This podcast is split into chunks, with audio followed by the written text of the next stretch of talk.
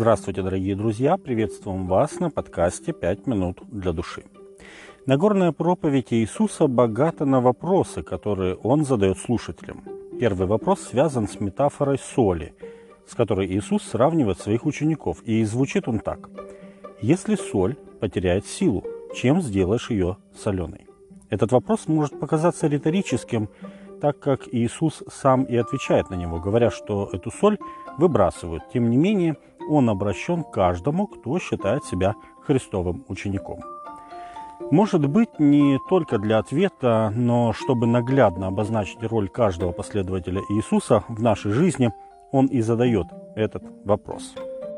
Соединение натрий-хлор настолько стабильно, что в нормальных условиях достаточно трудно представить себе ситуацию, в которой соль потеряла бы силу. Однако толкователи Библии по этому поводу выдвигают очень много различных версий.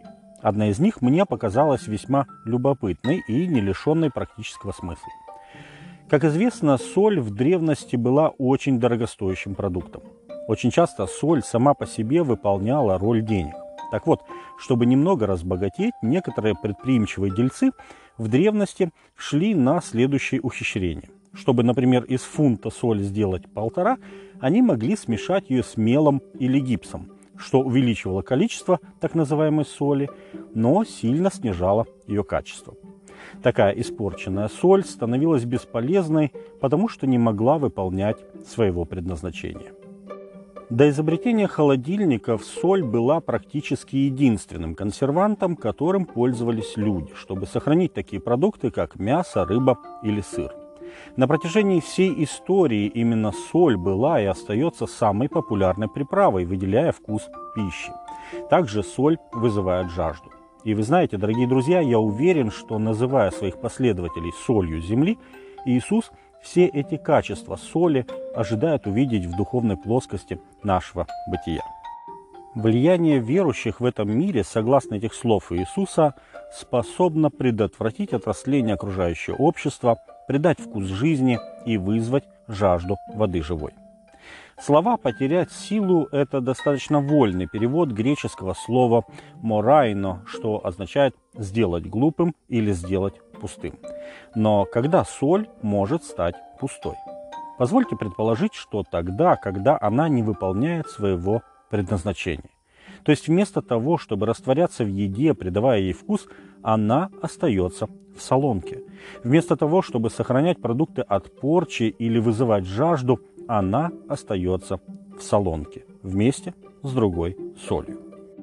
Это сравнение нас, верующих, с солью земли и предупреждение о том, что она может потерять свою силу, должно побудить каждого христианина к активному участию в жизни общества.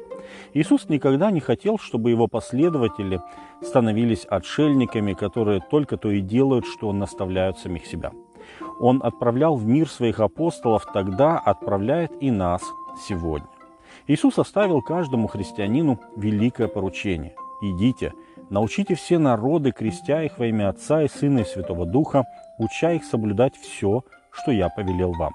Евангелие от Матфея, 28 глава, 19 и 20 текст.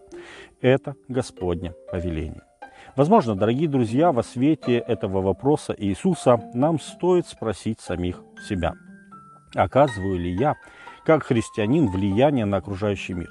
Знают ли мои соседи, коллеги, друзья, что мои ценности выстраиваются на Иисусе? Замечают ли они разницу между своей жизнью и моей? И чувствуют ли они, что моя жизнь полна необычной для них радости? Вызывает ли мое присутствие волнительную жажду слышания Божьего Слова в их сердцах? С вами были «Пять минут для души» и пастор Александр Гломоздинов.